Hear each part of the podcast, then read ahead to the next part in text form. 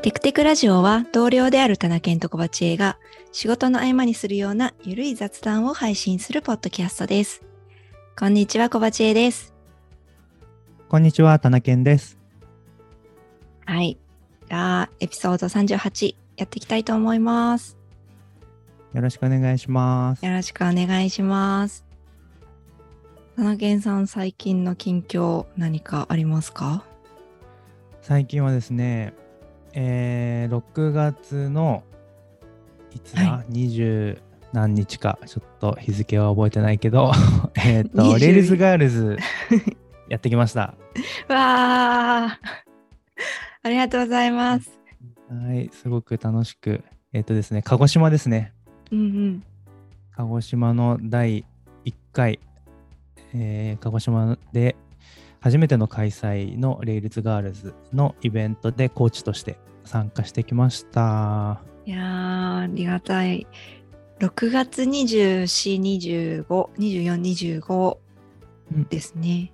ですね。うん、はいコロナの前に本当は開催するっていう計画を立てていただいてたんですけど、それがギリギリコロナで1回目できなくて、うん、ようやく2年越し ?2 年ちょい越しでそうです1回ね。目を、はい、開催していただいた感じですね。いや、本当よかった。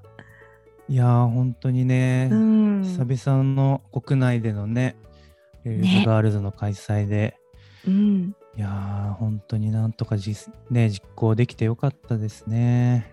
本当よかったです。いや、うんどんな感じでしたか？いや、とても、あの、あまず運営チームに、レイルズガールズを参加、えー経験したことあるメンバーが、あの、全然いなくて、田中さんだけ？えっと、僕と、えっと、まあ、僕は運営というか、コーチ参加だったんで、直接的に運営の準備とかはできなかったんですけど、あそっかそっか。はい。コーチ含めても、えっと、レイルズガールズ行ったことあるの、あ、本当に僕だけか。僕だけだったんですね。おそれもすごい。ううん。そっか、そうですね。うん、そう。なので、なんか、レイルズガールズどんな雰囲気ですか？みたいなのを、なんか、すごい聞かれたんですよね、準備の時に。なるほど。そう。でも僕うんも言って、あの、東京で1回と、えーっと、福岡で1回参加して、はい。3回目だったんで、まあ、それぞれの場所での違いも、あの運営のスタイルの違いもあったし、うんうん。なんかこれっていう決まったものがあるわけではないからまあす自由にやったらいいと思うみたいな無責任なことを、言いつつもまあなんかそうですね。 Rails Girls のサイトに書かれてるようななんかうーんといタイムスケジュールみたいなものにあれに厳密にすごい乗っ取りえー乗っ取らなきゃいけないってわけでもないよっていうので、まあ、東京ではこんな風にやってたし、福岡ではこんな風にやってたよみたいな話だけ共有して、それを参考にしてもらいながら運営してもらったっていう感じでしたね。ああ、そうですね。うんなんか、これをやんなきゃいけないみたいのは全然ないので、うんうん。もうなんかとにかく参加者のガールズが楽しんでくれるのが一番って感じのイベントですもんね。そうですね。うんそうそう。それで僕、その鹿児島で特に特徴的だったのが、あの鹿児島市としてこのイベントにすごくあの注目してくださっていて、うん。そう、鹿児島市の、えー市長さんが、あの、わざわざこう、あの会場まで足を運んでくださって、えっ、と、一言、開会の挨拶のタイミングで、えー市長さんにも挨拶をいただいて、で、まあなんかこういうイベントをやってくれたことに、の、ことへの感謝の言葉も言ってくださったし、これをきっかけにどんどん、あの、鹿児島でこのソフトウェア開発盛り上がっていくといいですねっていうようなことを言ってくださったっていうのが、まあ、わざわざ市長さんが来てくださるってこともなかなかないことだと思うんで、すごくそれは嬉しかったし、この鹿児島ファーストができた時の、まあ、思い出として、すごく残ったなぁと思っているところですね。いやー、ほんとすごいですよね。なんか、 Rails Girls で市長さん挨拶って聞いたことなかったので、そうですよね。うんうん、特別な Rails Girls になったなって感じですよね。そうなんですよ。うんうんで、その鹿児島の地域のテレビ局の取材も来ていて、うん。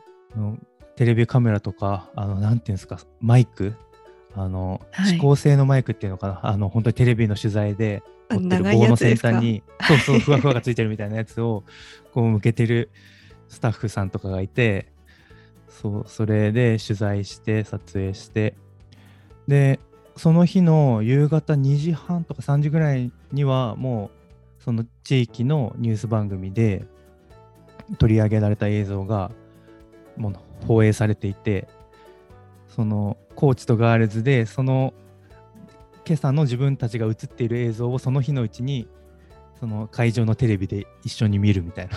あーめっちゃいい。おーとか言って、映ってるとか言って、はいはい。でも結構30、1分ぐらいかな。うん、あなんか30秒から1分ぐらい紹介されてて、そう。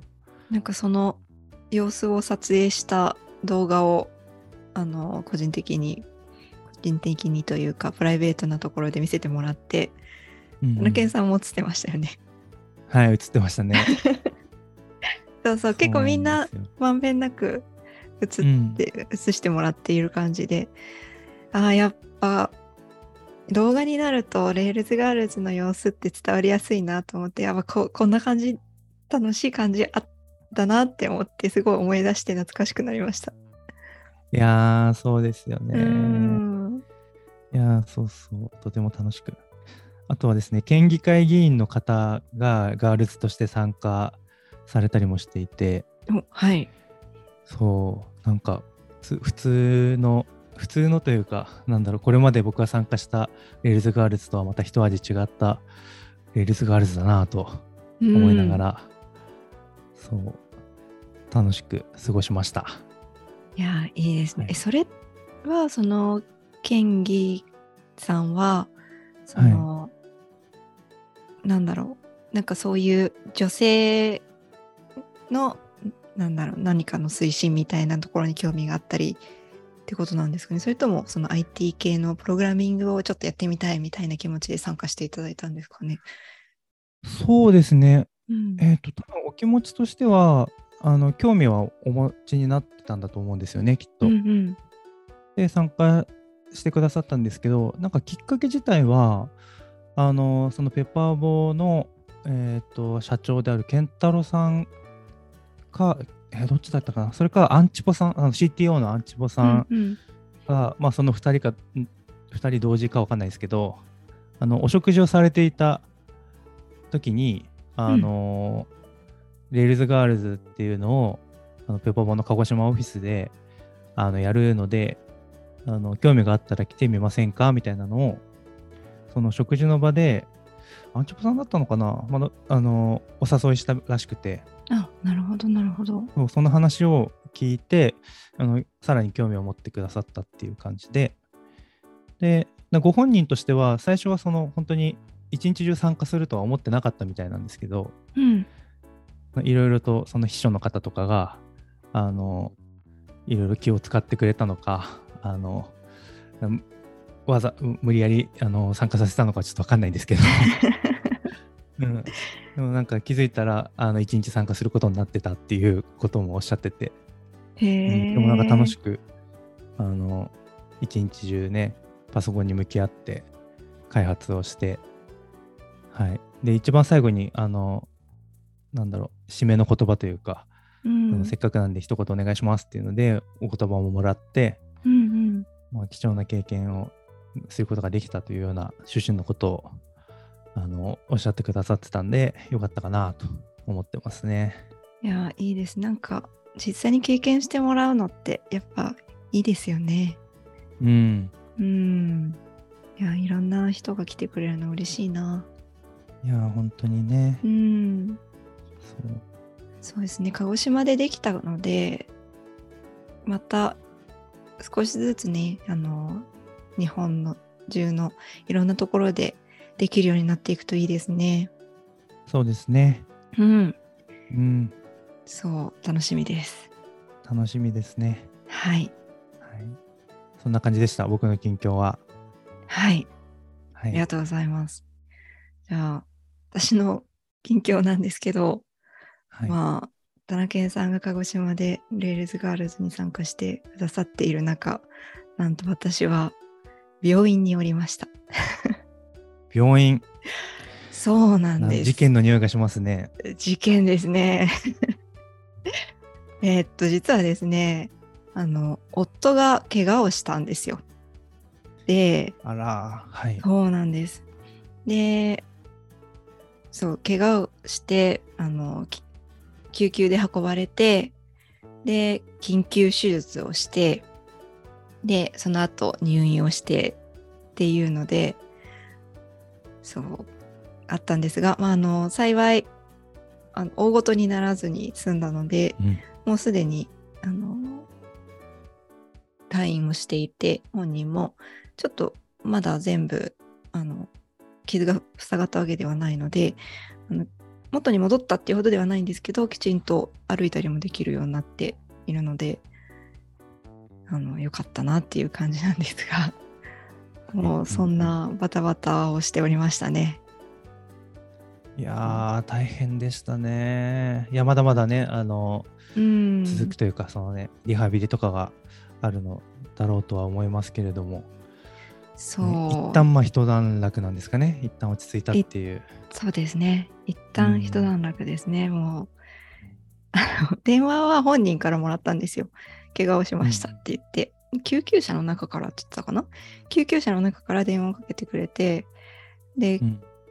あの、今搬送される、あの大学病院に搬送されたんですけど、大学病院に行きますって言ったんで、その後すぐに私も、あの、ちょっと荷物とかまとめて行ったんですけど、そしたら、あの、看護師さんなのか病院、き救急の人人なのかちょっとよくわかんないんですけど、えっと、命に別状はありませんって 最初に説明を受けて、うんそう、あ、これ本当に言われるんだって思って、うんっていう経験をしました。あそうなんです。ー本当にでも命に別状がなくてよかったですね。いやー、そう。それは本当に、なんかもう一歩、あ、怪我をしたのが、えっと、右足の太ももだったんですけど、それをうん切っあの鏡で切ったみたいな怪我だったんですけど、うん。もうちょっとで大動脈にあのその鏡が刺さっちゃうというか傷をつけちゃうところだったんでそれが傷ついてたら危なかったですっていうのは言われたんですけど、うん。なんとかギリギリそこまで到達せずに済んだので本当に胸を胸をなで下ろしたって感じでしたね。いやもう本当やめてほしいですこういうのね。気をつけてください。うんで、まあ、そうそれが近況なんですけどいやその経験をしてる中では個人的にちょっと気づいたことがありましてはい。今日ちょっとその話をしたいなと思います。で何を気づいたかっていうとえっとああの血が苦手だなっていうことに気づいたっていう話なんですけどはいはい。うん。わはいかります。なんかもともと昔からあの自分があの膝をすりむいたりとか血を見たりすると力が入らないっていう傾向はあったんですよね。うんうんかあとあの健康診断とかで採血をするときにその採血してるやつも見るのちょっと嫌だったりとかっていうのがあったあるんですけど、まあとはいえそんなにいやちょっと嫌だなとかあちょっと力入らないなぐらいでその問題は感じてなかったんですよ。うんうん。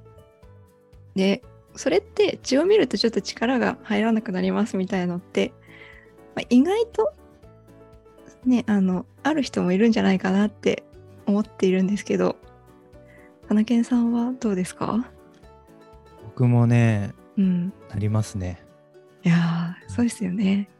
ちょっと嫌ですよね。採血の時、うん。採血の時の血が取られた、なんていうの、瓶、瓶というか、うん。なんか、そのと、抜けて、なんだろう、血がその瓶に溜まっていくのも、見ないし その極力なんかいやそんなに多分見たら見たで別に平平気ではあると自覚はお思うんですけどそなんとなく、見ない方が良さそうみたいな。そう。本当。見ない見ないどこ見ないどこみたいな感じだですね僕は。そうなんですよ、私もそう。あの大体終わりましたって言われてようやく見るみたいな感じで。うんうん。そうわかるわかる。うんそう。まあだからといって見たからってすごいなんか気持ち悪くなるとかそういうレベルではないんですけど。うん。あやっぱりね花健さんもそうだし私もそうだしあのそういうそのくらいのレベルだったら結構いるんじゃないかなって思うんですよ。うん。なんですけど私もだからそれで特に問題に思ってなかったんですけど今回その夫が運ばれてで手術したんですけどその手術の説明を、まあ、本人とえっと何て言うんだろう。配偶者の私に対して、えっと先生が説明をしてくれてそれでなんか承諾書にサインしてみたいなことをやるんでやったんですけどそのえっと、場所が説明してくれた場所が、えっと、その説明室みたいなところじゃなくって本人がもう寝ている救急の処置室みたいなころでお話を聞いたんですよね。でそれがその部屋がなんとなくドラマを想像していただくといいんですけどあのいろんなアラート音が鳴ったりとかあの運び込まれる時にその運び込まれる時の来るよっていう音が鳴ったりとか、あと、まあ、心電図モニターをつけてるので心電図の音うん、うんとかピッピーみたいな音があそうですそうですそうですそうです。はい。はい。とかあとあのでも今怪我をしてその後手術に行く前だったりとかいろんな処置が綺麗に終わってない状態なので、まあ、夫の血とかもそこら辺に残ってる状態なんですよね。うん。なので、まあ私みたいな普段そんなところに入り慣れない人間からするととても緊張感がある場所なんですよ。あうん。場所だったんですよ。でさらにまあ血も見えるところにあります。であとその手術の話もなんか結構具体的にしてくれてあの、うんあの、これ気持ち悪くなっちゃう方がいるかもしれないから、あまり詳しく話さないんですけど、手術室に入ったら傷を洗って、こうして、あの、な血管を結んでみたいな話をうん詳しくしてくださって、っていうのを、なんか、聞いているうちに、なんと私は、なんか、だんだん、パって聞いてたんですけど、めまいみたいなのが最初あちょっとクラッとすんなっていうのを感じてその後冷や汗が出てきたりとか目の前が暗くなってきたりとか音がだんだん遠くに聞こえてくるとかっていう症状が出てきてあれ私やばいのでは みたいな気持ちになってですぐその近くにあった椅子に座らせてもらったんですけど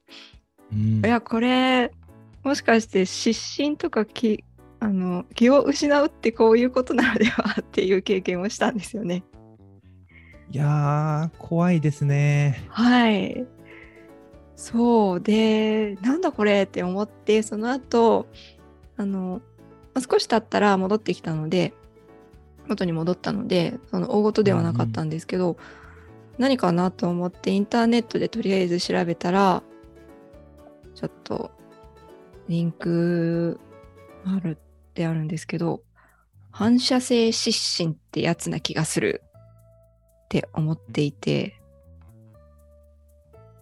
なんかその反射性失神っていうのはえっとウィキペディアによるとえっと神経筋性失神とも呼ばれているえっと、神経原性に生じる血液低下が引き起こす短時間の意識消失である。っていう感じで、えっと、もうちょっと詳しいところだと原因としてはえっと心拍数と血圧調整機構の機能障害に対する反応として生じる心拍数が減り血圧が下がることで尿脳に血流がいかなくなりそれが失神を起こすっていうので主な典型的なきっかけっていうのが、えっと、中に血を見ることっていうのがあって、あーすごい、ちゃんと明記されてるんだ。うん。血管瞑想性失神っていう中の主なきっかけ、典型的なきっかけとして血を見ることっていうのがあって、いやーまさにこれな気がすると思って、うんうん。そう、あの、なんか今まで大したことないって思ってたんですけど、なんか置かれる状況によっては、その反応が強く出る場合もあるのだなっていう自分の新たな一面を知りました。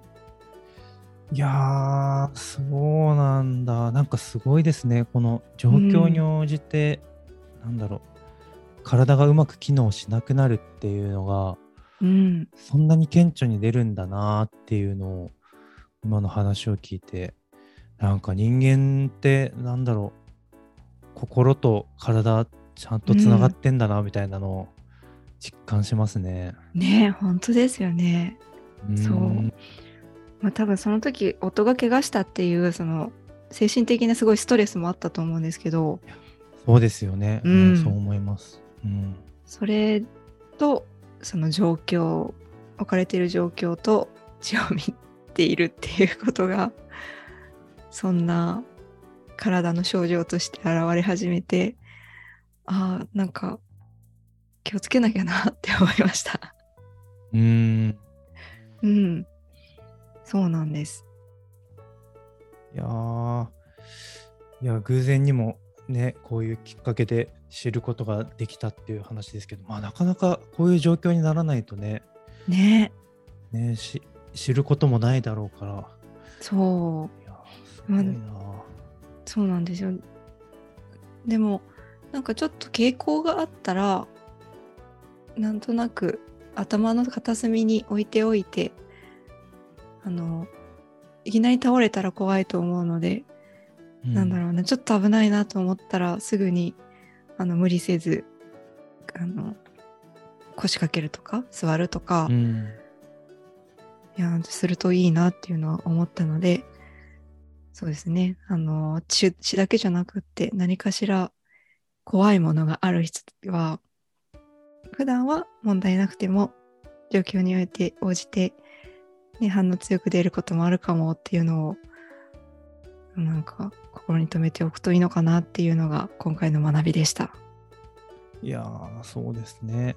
はいいや、なんかあれですね、立って話を聞いていて、あの、すぐに椅子を用意して座ることができたっていう話だったんで、今回はね、うん、良かったですけど、その立った状態のまま崩れ落ちるように倒れるとかだったらね、怪我する可能性もあるだろうし、ね。ね、そう。気をつけなきゃいけないですよね、それはね。ね本当に。うん。もうもう倒れても周りめっちゃお医者さんいっぱいいるんで 安心ですけど。その時は安心だなっては思いましたけど、うん、でもそう。やっぱりそういう人もきっといるに違いない。